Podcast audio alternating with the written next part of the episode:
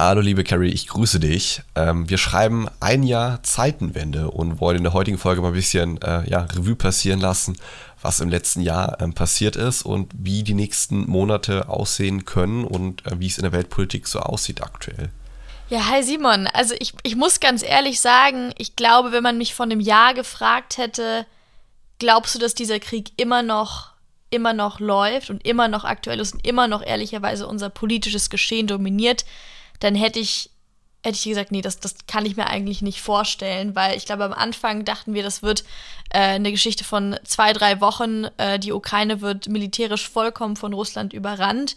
Ähm, und wir müssen der komplett neuen Realität in Osteuropa ins, ins Auge sehen, dass große Teile von, vom, vom Osten der Ukraine jetzt russisch dominiert werden. Und jetzt sind wir in einer komplett anderen Situation. Es ist eine sehr, sehr verfahrene Kriegssituation. Es hat sich wahnsinnig viel ähm, getan. Die Ukraine hat alle mit ihrer militärischen ähm, Stärke überrascht. Ich glaube, der Westen hat sich selbst so ein bisschen überrascht mit ähm, dem, dem außenpolitischen Zusammenstehen. Ähm, ja, aber es hat sich wahnsinnig viel geändert. Ich glaube, unsere komplette Lebensrealität hat sich auf den Kopf gestellt. Und das, das was ich, glaube ich, ähm, einfach mitnehme, ist, dass wir endlich, endlich, endlich wieder verstehen, dass Sicherheits- und Außenpolitik einfach wahnsinnig wichtige Politikbereiche sind und wir die nicht wie die letzten 20 Jahre komplett vernachlässigen können. Ähm, aber vielleicht mal Gegenfrage, hättest du vor einem Jahr gedacht, dass wir ähm, immer noch mit einem aktiven Angriffskrieg äh, in der Ukraine rechnen müssen, ein Jahr nach Kriegsbeginn? Politik mit Senf, der Podcast mit Carrie und Simon. Ich glaube, das hat sich keiner vorstellen können. Ähm, ich glaube, ich muss auch so ehrlich sein, vor dem Jahr hätte ich mir auch vorstellen können, dass der Krieg nach zwei Wochen vorbei ist und Russland die Ukraine ähm, vollständig annektiert hat. Ähm, und es ging ja doch dann relativ schnell in eine andere Richtung, haben wir ja gesehen. Ähm, und natürlich die westlichen Waffenlieferungen, die westliche Unterstützung hat da, glaube ich, einen ganz maßgeblichen Teil dazu beigetragen. Ähm, die Ukraine selber hat aber, glaube ich, auch ein ganz anderes Standing, äh, in der Mentalität in diesem Krieg, äh, wie die Russen. Ähm, das ist, glaube ich, ein Faktor, den man im Krieg oft vernachlässigt und den wir auch in Deutschland, glaube ich, ähm, warum wir es immer so schwer tun, wenn eben auch im letzten Jahr immer wieder diese echt Maximalforderungen aus der Ukraine irgendwie kamen. Ähm, Andrei Melnik zum Beispiel, der immer wieder kritisiert wurde, boah, der wäre zu hart und zu offensiv, aber ähm, die Mentalität, die dahinter steckt, dein eigenes Land wird angegriffen, deine Heimat, in der du lebst, in der du aufwachsen bist, in der deine Familie seit Jahrhunderten vielleicht ähm, lebt, wird einfach zerstört, wird, wird, ja, wird, wird einfach annektiert von einem anderen Staat. Ähm, ich glaube, wenn das bei uns wäre, wir würden da ähnlich reagieren. Und das ist, glaube ich, die Mentalität, die man, ähm, ja, die extrem schwer zu fassen ist ähm, aber auch zeigt, wie stark dann doch eine Gesellschaft und auch die freie Gesellschaft und der Wille, weil am Ende steckt ja vor allem ein Wille dahinter, der Wille der Ukraine, ein, ein freies System zu bleiben, ein demokratisches System zu bleiben, sich nach Westen, Richtung EU, Richtung NATO zu orientieren. Und dieser tiefe innere Wunsch äh, führt ja dazu, dass überhaupt diese, ähm, ja, diese, diese Anstrengung ähm, fortgesetzt wird. Mhm. Und ich glaube, was zum Glück auch in unseren Köpfen angekommen ist und was nicht mehr, nicht mehr bestritten wird, ähm, jetzt mal von Leuten wie äh, Alice Schwarzer und ähm, Sarah Wagenknecht abgesehen, ist, dass unsere Freiheit und unsere Demokratie in der Ukraine verteidigt wird. Ich glaube, daran zweifelt zum Glück nicht mehr der, oder der Großteil der, der, der europäischen und amerikanischen Außenpolitiker nicht mehr. Ähm, und was mich auch freut, ähm, ist, wir kommen ja gleich sicherlich auf, auf, auf Biden zu sprechen, aber auch in Amerika, selbst Republikaner, selbst äh, ein Mitch McConnell, ähm, tritt fest dafür ein, dass Waffenlieferungen in die Ukraine notwendig sind. Also natürlich haben wir auch konservative Ränder in den USA, ähm, wo, wo die Meinung etwas anders lautender ist und wo auch ein Trump andere Dinge behauptet. Aber es ist eigentlich ein ähm, bipartisanes Anliegen, was von Demokraten und Republikanern ähm, vertreten wird, dass die Unterstützung der Ukraine absolute Priorität haben muss. Und das finde ich, find ich wahnsinnig beruhigend. Absolut. Ich habe da auch, äh, ich weiß nicht, welcher republikanische äh, Abgeordnete das war, aber ein Zitat von dem gelesen, der meinte, hey, ähm, auch wenn er weiß, dass er gerade Geld in ein Land pumpt, wo es extrem schwer ist, seinen konservativen Wählern zu erklären, warum, ähm, dennoch, er macht das jeden Tag, weil er erklären möchte, es ist das Wichtigste, was wir gerade äh, als Amerikaner machen können, da Geld äh, reinzugeben. Ähm, was ich auch spannend fand, vielleicht so ein random Fact, ähm, die Amerikaner zahlen teilweise auch Renten für Ukrainer. Mhm. Ähm, das wusste ich gar nicht. Aber also es gehen auch gar nicht nur militärische Gelder, sondern auch wirklich in, ja, in die Zivilbevölkerung gehen die Gelder auch mit rein, äh, weil man eben schaut, dass man der Ukraine wirklich an allen Stellen finanziell äh, unter die Arme greift. Ähm, teilweise über Kredite, aber eben teilweise auch wirklich über direkte Geldflüsse. Es, es, ist wirklich krass. Also, was mir so ein bisschen Sorgen bereitet, ist, dass die Zustimmungswerte, aber ich glaube, da werden wir in, in, auch in Europa ähnliche Zahlen sehen. Also, letztes Jahr war die Zustimmung für finanzielle und, und also finanzielle Unterstützung und Waffenlieferungen in die Ukraine ungefähr 60 Prozent, jetzt sind es noch knapp 50 Prozent. Also, es geht runter, aber es ist immer noch zumindest die Hälfte der Bevölkerung, die fest dahinter steht. Relativ großer Teil ist unentschieden und dann gibt es noch eine kleine Portion an Menschen, die, die, die strikt dagegen ist. Ähm, ja. Aber ist es nicht auch Kriegsmüdigkeit ich, vielleicht ein Stück weit? Also das merke ich bei uns auch. In Deutschland habe ich ein Stück weit das Gefühl, auch in meinem Umfeld, dass viele den Krieg, obwohl es jeden Tag in die Medien kommt, jeden Tag schreckliche Bilder, aber man gewöhnt sich da irgendwie dran. Die Bilder also am ersten Tag, am zweiten Tag weiß ich noch, da habe ich natürlich den ganzen Tag Nachrichten konsumiert, habe die ganze Zeit mich über diese wirklich schlimmen, schlimmen Bilder, ähm, war davon tief betroffen und bin ich jetzt immer noch, aber viel, viel weiter anders. entfernt davon, distanzierter und es ist normaler geworden. Hm.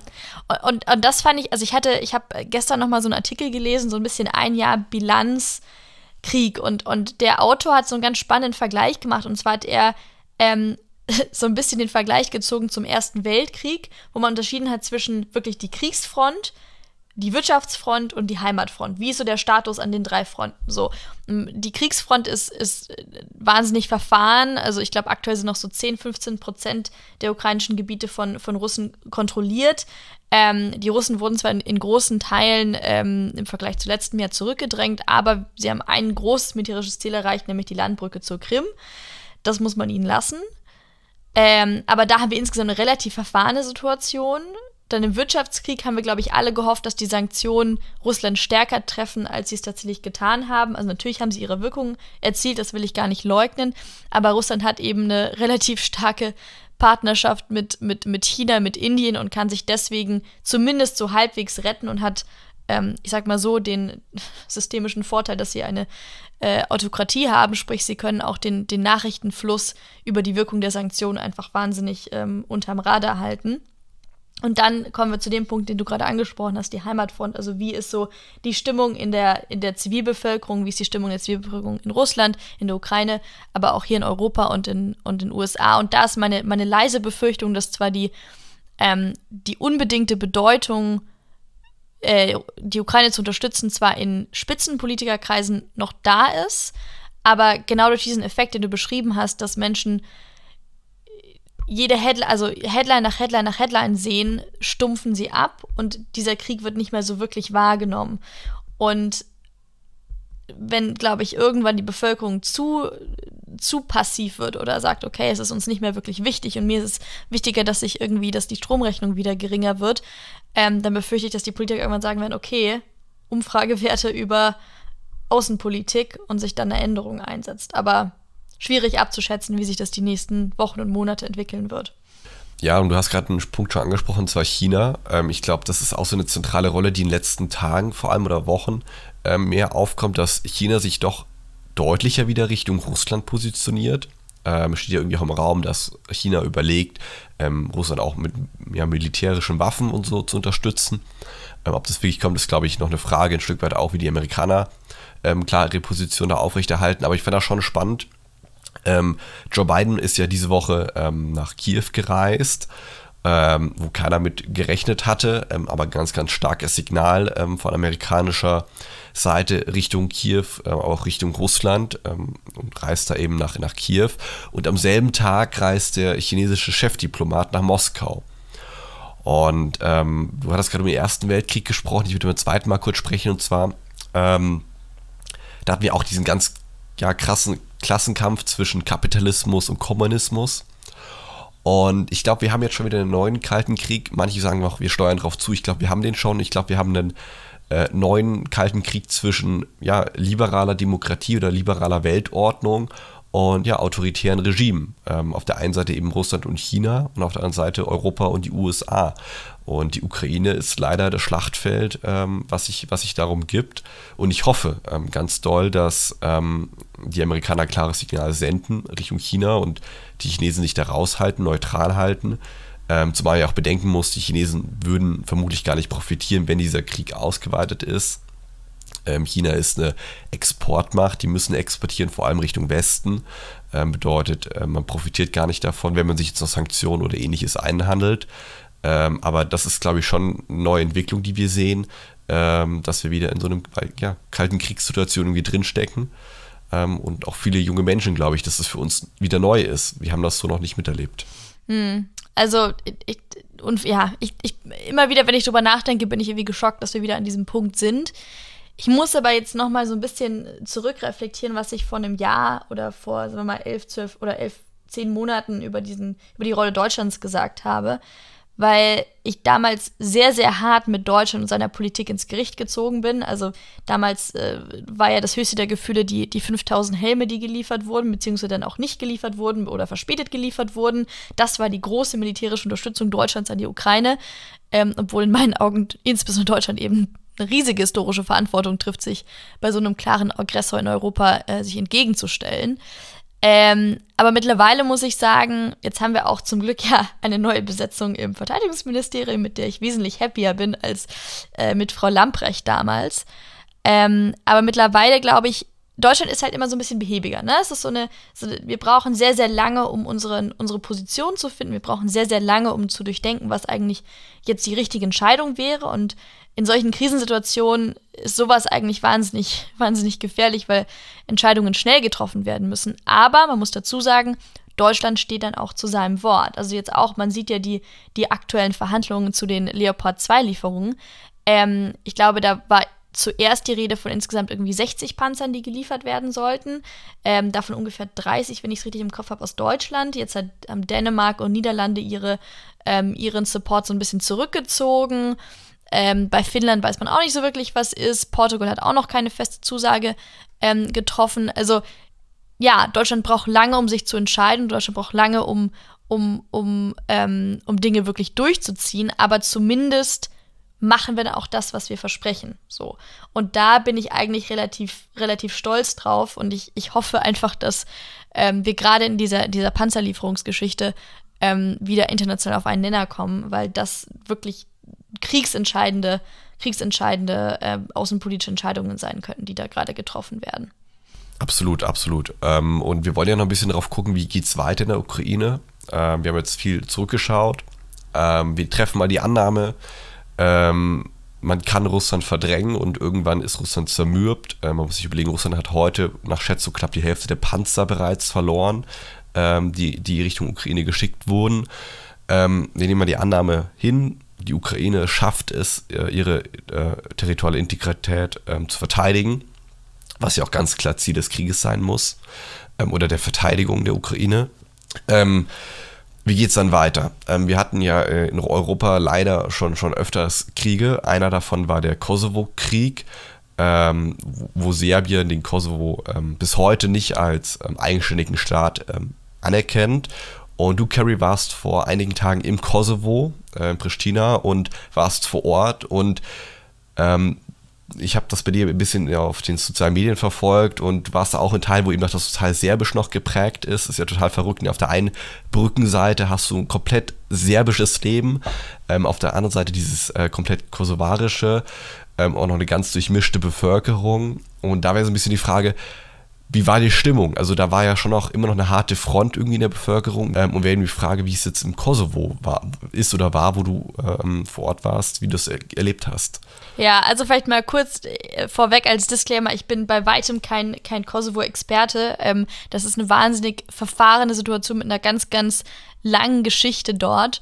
Ähm, und deswegen rede ich jetzt hauptsächlich von wirklich meinen Eindrücken und wie ich es empfunden habe, weil mein historisches Wissen leider dort nicht wahnsinnig tief geht.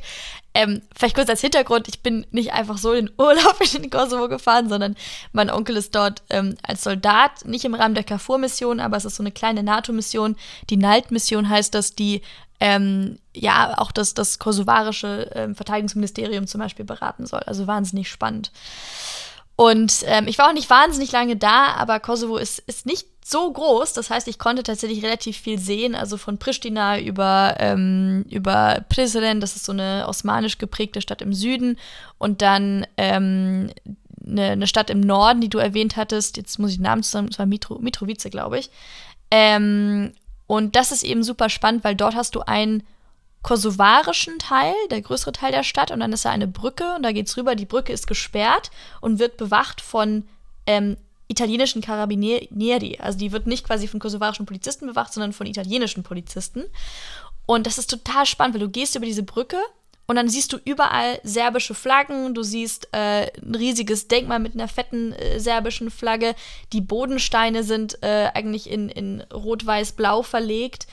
Ähm, und das ist auch, das ist auch so kleine Details, die nur auffallen, wenn du dort bist. Ähm, Im Kosovo müssen logischerweise alle Autos äh, ein kosovarisches Kennzeichen haben. Und im serbischen Teil von dieser Stadt haben alle Leute die quasi kosovarischen Emblems auf dem Kennzeichen mit weißem Tape überklebt. Das heißt, du siehst, ähm, du siehst kein, kein Länderkennzeichen mehr. Und ähm, ein anderer interessanter, und das wusste ich auch nicht, ist, dass auch die quasi die kosovarischen Teile des Landes eigentlich voller Albanienflaggen sind. Also die, man, gefühlt ist die Verwurzelung zu Albanien viel größer als die eigene nationale Identität des, des Kosovarischen. Also du siehst viel mehr rote Albanienflaggen als die ähm, kosovarischen Flaggen. Das ist jetzt auch nur so ein, so ein, so ein kleiner Eindruck. Ähm, ja, aber man merkt eben, dass dieser Konflikt ähm, und auch, ich meine, der Krieg ist ja auch keine, keine 25 Jahre her, es war ja 98 bis 99. Du merkst, dass es noch wahnsinnig präsent ist ähm, also wir waren zum Beispiel auch eine, bei einer, einer Gedenkstätte, wo ein, ja, ein, ein Krieger der, ähm, wie heißt die, die UCP, soweit ich weiß, ähm, wo ein Krieger der UCP, das ist für sie so eine Nationalheld, wo der ähm, erschossen wurde mit seiner Familie. Also so ein Haus, was voller, voller Einschlusslöcher ist. Und wir waren an einem Sonntag da und das war wie so ein, also da wurde hingepilgert, ne? Da waren Familien mit ihren Kindern und Enkelkindern und Großmüttern, so ganz viele Generationen, die zusammen sich diese Gedenkstätte angeschaut haben. Also der Krieg ähm, ist nicht weit weg und dem wird regelmäßig, ähm, ja, gemeinsam gedacht. Und überall ist auch Militär präsent. Also du siehst schon viele Carrefour-Fahrzeuge, ähm, du hast auch mitten in Pristina so ein Carrefour, so, eine, so, eine, so ein Denkmal für Carrefour. Also es ist alles präsent und ich will mir nicht ausmalen, ehrlicherweise, was passieren würde, wenn Carrefour von heute auf morgen ähm, den Kosovo verlassen würde. Weil man muss sich vorstellen, der Kosovo hat aktuell, glaube ich, eine, eine militärische Stärke von, lass mich nicht lügen, dreieinhalbtausend Mann. Also es ist natürlich auch kein großes Land, es sind zwei Millionen Einwohner, deswegen für die Größe ist es tatsächlich in Ordnung. Also ich glaube fast vergleichbar mit, mit der Bundeswehr, ehrlicherweise, wenn du es auf unsere Bevölkerungszahl hochrechnest. Soll jetzt aufgestockt werden auf 5000 Mann. Ähm, aber meine persönliche Vermutung ist, sollte Carrefour irgendwann nicht mehr da sein, dann wird man nicht lange auf eine militärische Reaktion aus Serbien warten müssen, was natürlich wahnsinnig deprimierend ist, die Aussicht. Aber ja, jetzt habe ich lange geredet. Äh, kurzer Sinn, der Konflikt ist immer noch sehr präsent. Und ich weiß auch nicht ehrlicherweise, ob es da in den nächsten 10, 20 Jahren eine andere ähm, eine Veränderung geben wird. Okay, noch ein letzter Satz, das habe ich nämlich gerade vergessen. Es gibt nämlich, ich weiß nicht, ob du den Mythos kennst, den Mythos vom Amselfeld. Das ist für sowohl die Serben als auch die Kosovaren ein super wichtiges Gebiet, was sich über weite, weite Teile ähm, des Kosovos erstreckt. Und sowohl die Serben als auch die Kosovaren wollen das Amselfeld in ihrem Staatsgebiet haben. Also so ein bisschen wie die Ostjerusalem-Frage im Palästina-Konflikt. Kein Land wird eine Zwei-Staaten-Lösung ohne Ostjerusalem akzeptieren. Und ähm, jetzt ist das Amselfeld im Kosovo aktuell und deswegen werden die Serben den Kosovo nicht respektieren, weil eben das so eine große historische Bedeutung hat. Also wahnsinnig verfahren, immer noch wahnsinnig aktuell und ich, ich wüsste nicht, wie sich das ähm, in den nächsten Jahren und Dekaden entspannen soll. Jetzt habe ich ganz lang geredet, sorry. Ach, überhaupt nicht schlimm. Ich fand das super spannende Einblicke, ähm, weil wenn man selber so liest, dann liest man viel aus Berichten, irgendwie, dass die Amerikaner auch eine ähm, große Schutzmachtstellung da haben, auch relativ beliebt sind, ähm, eigentlich sehr beliebt sind, ähm, weil die in Kosovan, wie du eben meinst, klar ist, wenn die Mission weg ist, wenn die Amerikaner da abziehen, ähm, dann kann das relativ schnell gehen, bis die Serben oder andere wieder muss man auch wissen, die Serben sind ja auch durch Russland ähm, eng, eng, eng verbündet. Ähm, also, dass es da wieder äh, hochkommt, der Konflikt. Und das ist eben ein Ausblick, den ich hoffe, dass wir den in der Ukraine oder auch in anderen ähm, ehemaligen Sowjetstaaten nicht sehen werden. Also, dass wir da, wenn dieser Ukraine-Krieg hoffentlich bald endet, ähm, dass wir dann endlich ein klares Signal auch Richtung Russland äh, senden. Und ich fand das vor einigen ähm, Tagen sehr, sehr spannend. Und der Begriff ist vielleicht relativ hart, aber diese Entputinisierung, ähm, ist, glaube ich, schon ein Faktum, ähm, über das wir sprechen müssen. Vielleicht muss man das nicht so nennen, aber der Gedanke dahinter im Sinne von, wenn es mit Russland wieder Zusammenarbeit geben soll ähm, und auch wieder ja, Russland irgendwie in die sag mal, Wertegemeinschaft ein Stück weit zu Menschenrechten, zu äh, wie man miteinander Handel betreibt, äh, wie man sich einander äh, als Staat respektiert, aufgenommen werden soll, dann nur, wenn man ähm, ja, wieder zurück zu einem, ja, zu einer, zu einer liberalen Demokratie ähm, kehrt und zu weg von einem autoritären System. Und deswegen hatte ich ja vor den Wettstreit zwischen den USA und China ein Stück weit äh, um die Ukraine ähm, auch angesprochen, ähm, wo ich eben hoffe ähm, und gespannt bin, wie sich das entwickelt. Ähm, ob wir da einen Stellvertreterkrieg echt sehen werden, was glaube ich eine, eine Scha ja, wie schade wäre, ähm, oder ob wir es schaffen, in der Weltgemeinschaft uns zu einigen ähm, und akzeptieren, es gibt irgendwie zwei äh, Sichten auf die, auf die Art und Weise, wie man einen Staat gestalten kann. Ähm, ich habe da ganz klar meine Präferenz. Ich glaube, wir am besten alle. Äh, wir leben äh, und lieben unsere freie, äh, freiheitliche Demokratie. Ähm, aber wie du meintest, eben mit ähm, autoritären System, ähm, glaube ich, müssen wir äh, ankämpfen. Also sehr spannende Ausblicke. Ich glaube, da, da wird sich auch, also eine große Frage, die dann auch nochmal aufkommen wird, ist zum Beispiel, wer wird denn in den USA wieder der nächste Präsident? Weil sollten wir wieder einen Trump erleben oder jemanden, der ähm, der Trump-ähnliche Politik macht, dann wird es nochmal schwieriger in der, in der internationalen Gemeinschaft zu koordinieren und, und zusammenzustehen und zu verstehen, dass ähm, vielleicht manche Interessen und manche Werte größer sind als nationalstaatliches Klein-Klein. Ähm, ja, aber da können wir nur abwarten und hoffen, dass äh, dieser Konsens in der Bevölkerung, dass es sich lohnt, für Demokratie und für Freiheit zu kämpfen, dass der erhalten bleibt. Und ähm, ich hoffe sehr, dass, wenn wir dieses Gespräch in einem Jahr führen, dass dann die Welt vielleicht nochmal ein bisschen anders aussieht und wir, und wir Klarheit in dieser Frage haben. Danke für deine Zeit, Simon. Ja, lieben Dank dir, ihr da draußen. Macht euch nicht zu viel Sorgen. Es gibt auch viele gute Dinge. Kämpft für Freiheit, für Demokratie. Äh, wünschen wir euch zwei erfolgreiche Wochen. Macht's gut. Bis dann. Ciao, ciao. Politik mit Senf, der Podcast mit Carrie und Simon. Alle zwei Wochen neu. Hast du Themen, die dich bewegen? Schreib den beiden auf Social Media